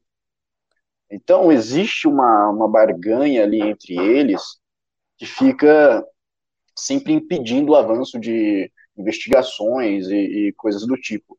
Então é complicado, né? principalmente pelo fato que ele foi escolhido fora da, da lista tríplice. Como eu trouxe na sexta-feira, a gente vai fazer um projeto aí é, atrelado à ideia de colocar a quarentena para juiz, colocando também a quarentena para PGR ser indicado para o STF, né, um prazo provavelmente de oito anos, para você impedir que o, o, o, presidente ele fique é, barganhando o, coisas em relação à investigação ou algo do tipo com o PGR, coisa que não, nunca deveria acontecer. Agora, em relação à Lava Jato, é, eu já, já disse várias vezes aqui, ela precisa ser debatida, precisa é, debater sobre as, os, os avanços, é, os, os possíveis, os possíveis é, não, não, é, né? O Aras que fala isso, os possíveis extorsões que o Aras coloca ali, é, todo, todas as, as, extrapolações da Lava Jato precisa ser debatida, né? Mas não pelo Aras, cara. Não pelo Aras. O cara que vai na TV PT, que é o principal investigado pela Lava Jato, e começa a defender, o, o de certa forma, o PT atacando a Lava Jato, esse cara não tem é, capacidade para. não tem a imparcialidade para fazer esse, esse, esse debate. Então, jamais eu acredito que o debate tem que ser feito em, em torno do Augusto Aras. O, o, impeachment, na minha opinião, não vai acontecer. Impossível. Modesto Carvalho vai pedir o impeachment e não, não vai acontecer nada. O Congresso não vai é, votar isso. Muito dificilmente o, o, Rodrigo Maia vai colocar em pauta. O Maia tem até é, tem até um freio, por exemplo, na CPI da Lava Jato. Ele não vai fazer isso. Ele já anunciou que não, não tem como você abrir assim, nas bruscas, uma CPI para investigar outro poder, isso tem que ser feito com calma. No final das contas, ele diz que agora não vai acontecer isso. CPI da Lava Jato não, não vai acontecer. Ao mesmo tempo que também, provavelmente, impeachment de, de Augusto Aras não vai ser pautado. E se pautado, não vai passar. Certo? Porque eu. Tu ia falar aí. Não, não, tô, tô esperando você terminar. Não? Ah, tá. Mas enfim, isso, isso não vai acontecer. Eu acho que o impeachment não, não vai ocorrer, mas é, ao mesmo tempo que a gente sabe que o Augusto Aras ele não atua como procurador, ele não atua como o chefe do Ministério Público Federal, e de fato ele não deveria estar lá. De fato ele teria que ter um impeachment, ele teria que ser afastado, porque é um erro gravíssimo o cara ir na live do PT e, e falar contra uma operação do Ministério Público. Essa, essas falas dele foram recebidas pelo próprio Ministério Público internamente, de forma é, muito indignada, por até pessoas da sua própria equipe, certo? Pessoas da própria equipe do, do Aras entenderam que as falas dele não são um ataque à Operação Lava Jato, mas um ataque direto ao Ministério Público. Olha só, não é que os caras estão falando que está atacando a Lava Jato, está atacando o próprio Ministério Público, o próprio órgão. Porque ele está falando coisas que, que é, pode ser usado em qualquer instância do Ministério Público, né?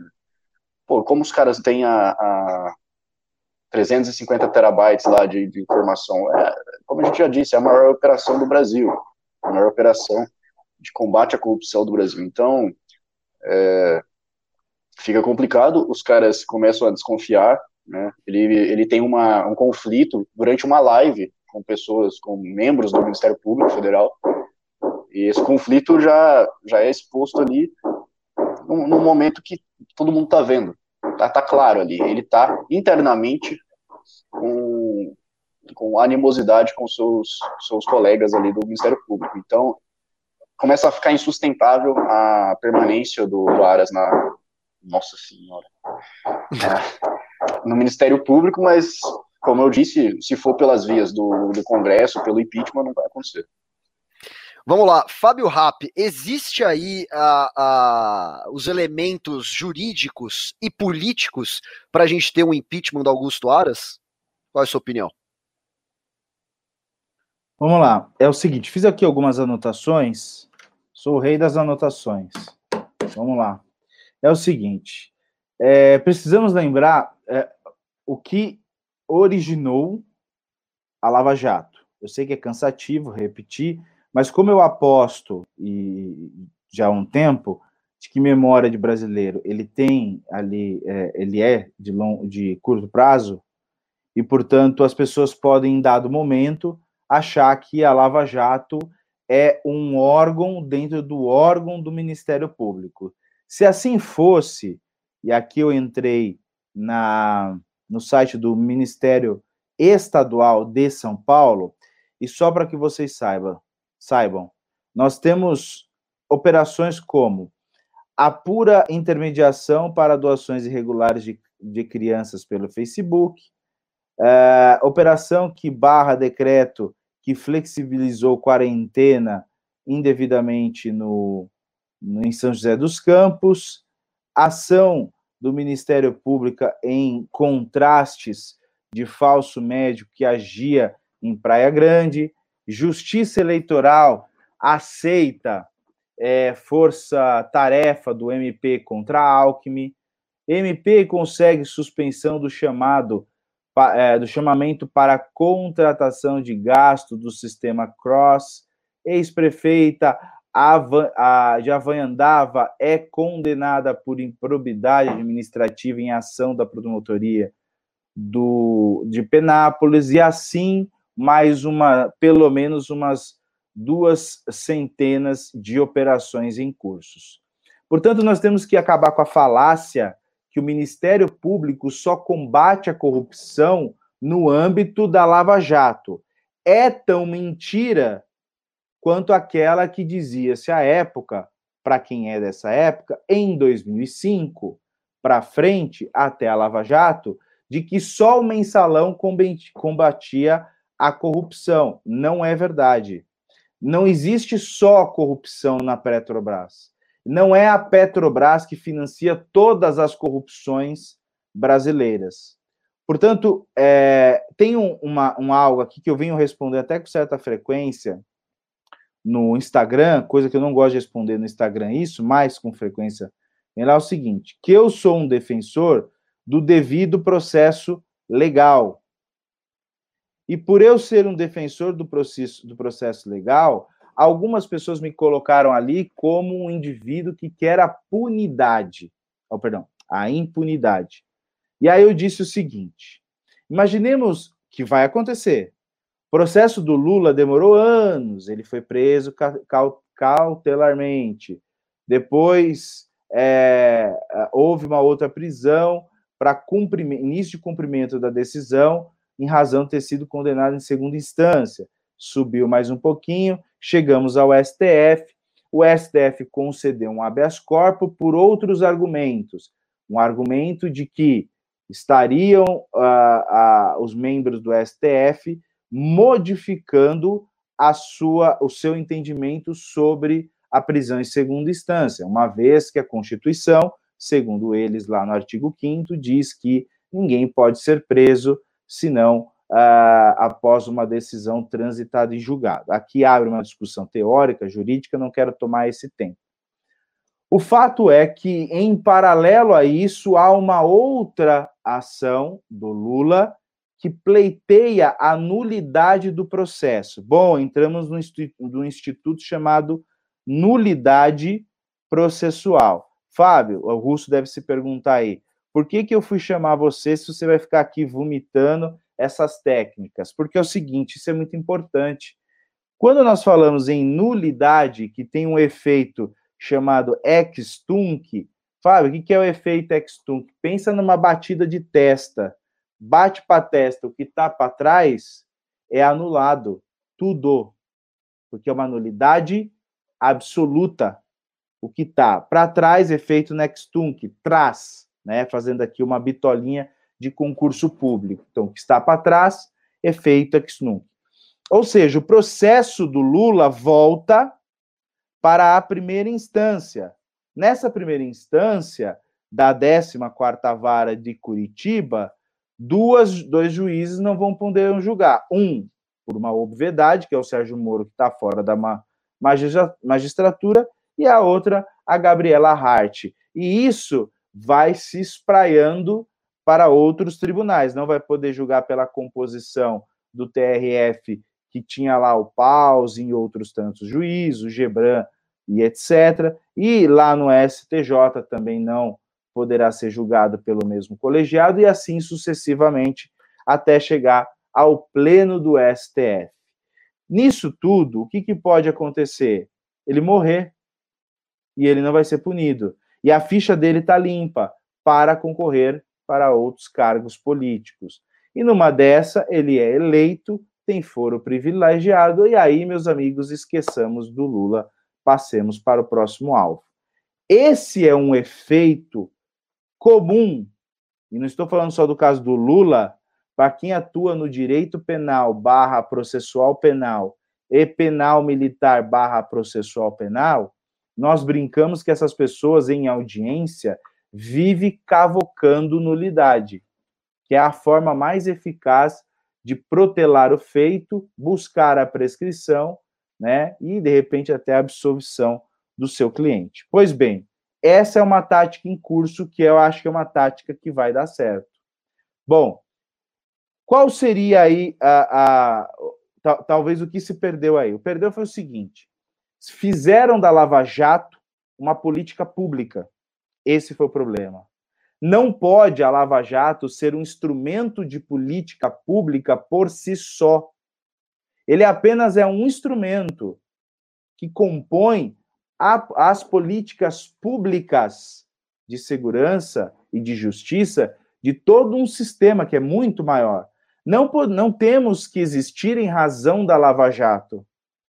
A Lava Jato passou de ser uma operação eficaz lá atrás, quando olhava-se para um lava rápido, e lá começou-se a investigar é, desvios na Petrobras. E lá deveria ter morrido essa operação e ter dado, talvez, uma certa uh, uh, visibilidade para outras operações que são operações importantes para combater não a corrupção, não se combate corrupção, o que se combate é corrupto. É corrupto. Então, é, é nesse ponto que eu me alinho. Não sendo a, a Lava Jato que seja outra. Contudo, como nós estamos falando de política, e o programa é de análise política, a Lava Jato ela virou uma bandeira política. Nessa bandeira política, nós temos alguns personagens que já estão capitalizando para isso, que é o Moro, que é o Dallagnol. Tá? Então, essas duas figuras e outros políticos da velha política vão se aliar a isso. Digo Álvaro Dias, digo aquele governador do me, me ajudem aí, do Mato Grosso, como que é o nome dele? Caiado? É o. A gente Ronaldo esquece Caiado. o nome dele aqui nesse programa Ronaldo, também, né? Ronaldo, Caiado. Ronaldo Caiado. E, obviamente, outros aí vão se juntar desses políticos. Mandetta, talvez, será um cara desses aí. Goiás. Né? Então, nós temos três grandes políticos, né? Álvaro Dias, é, Caiado e Mandetta, que provavelmente vão surfar nessa onda que nós logo, logo mais é, iremos denominá-la como os moristas, certo? E o Delanhol é o linha de frente, é o cavalo é, ponta de lança para fazer isso para o Sérgio Moro.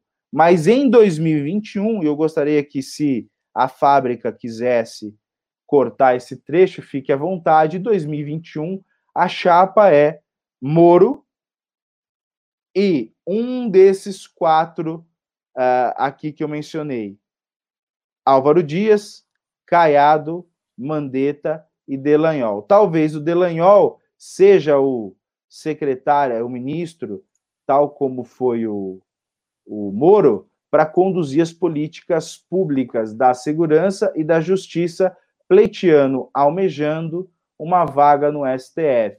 E talvez o Moro vice ou o Moro é, presidente, desde que tenha um desses indivíduos no meio. É bem possível, como já foi levantado aqui no News, a figura do Hulk, que se ele de fato quiser competir, ele tem uma certa uma certa aproximação com esse, digamos, centro mais limpinho, que se inclui aí hum, o Moro, o, o Delanhol, Álvaro Dias, Caiado e o Mandetta. Então, há um cenário político sendo construído, salvo outras lideranças que hão de aparecer, mas me parece que essas figuras são as figuras que têm maiores condições de enfrentar o Bolsonaro. E lembrando, fizeram da Lava Jato, que é uma mera operação de combate a crimes cometidos dentro da Petrobras,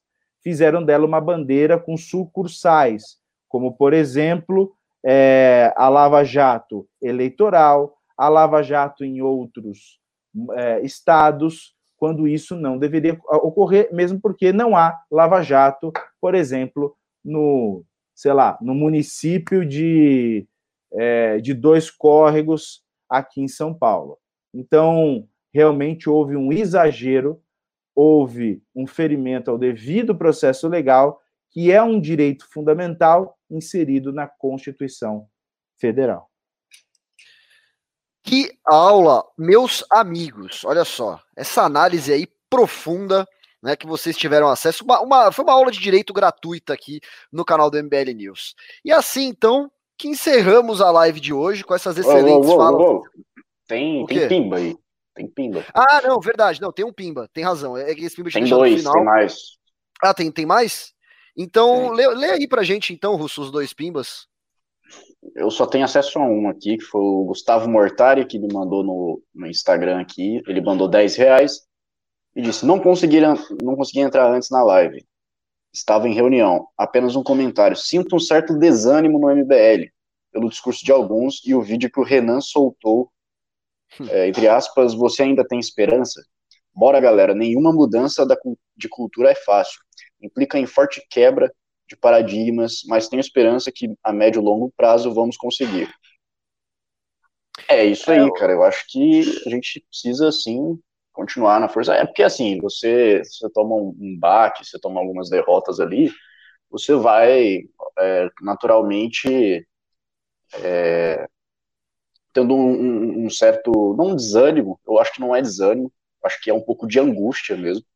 Eu vejo muita gente, muita gente que vem falar comigo, que assiste aqui e começa a falar: nossa, vocês são a última esperança, vocês é, são o que mantém a gente ativo na luta ainda. Por quê? Porque as pessoas estão, de fato, angustiadas com o Brasil. Né? Tem muita gente é, decepcionada, porque a gente tem o, o nascimento ali do movimento lavajatista, do movimento é, anticorrupção, e vários outros movimentos antipetistas, por exemplo, em 2015, 2016, e o, o, Brasil ele tem uma sensação de que as coisas vão mudar ali. E quando isso não vai acontecendo, quando o, o a própria estrutura burocrática, a estrutura estamental brasileira vai é, surgindo e podando essa, essa, esse crescimento, esse desenvolvimento, é, naturalmente as pessoas vão ficando um pouco mais angustiadas, vão ficando mais é, é, decepcionadas com a realidade. Mas é isso, né? O, o, a questão não é, não é, principalmente o Renan. O Renan ele sofreu bastante nos últimos dias, no, no último mês, né? O cara foi realmente perseguido e então é, é complicado, né? Mas não é por isso que a gente vai desistir, né? O, a gente não desistiu no impeachment da Dilma, a gente não vai desistir agora, vamos continuar na luta aí.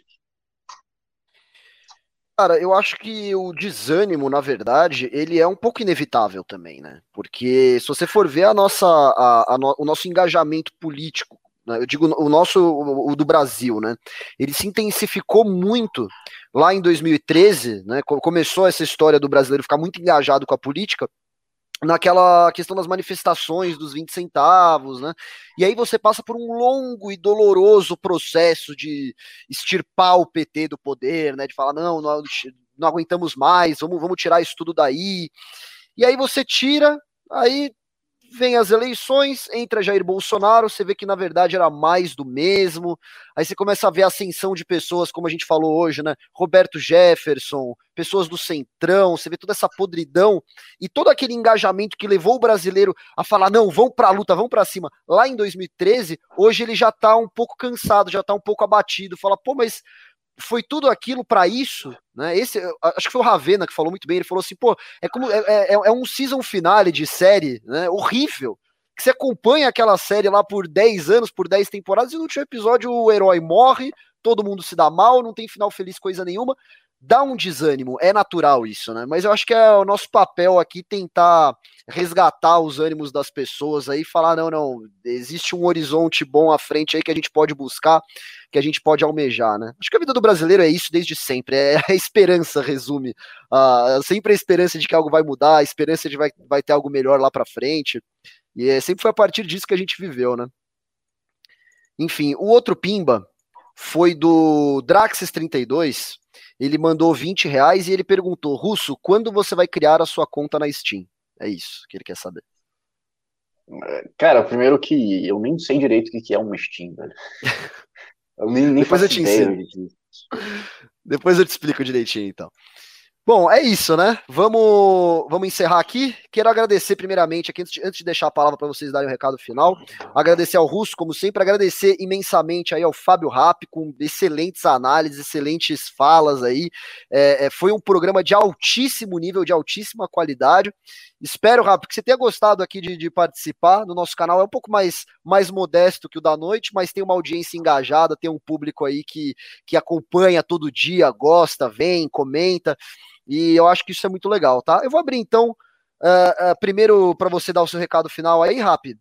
Falo, falo o que está no seu coração, suas considerações finais, depois eu passo para o Russo. Eu que agradeço, o Russo me fez um convite aí na sexta passada e por compromissos lá da campanha do Arthur não pude vir. Mas é, minha dificuldade sempre é acordar cedo, mas é coisa de vagabundo mesmo, assim, né?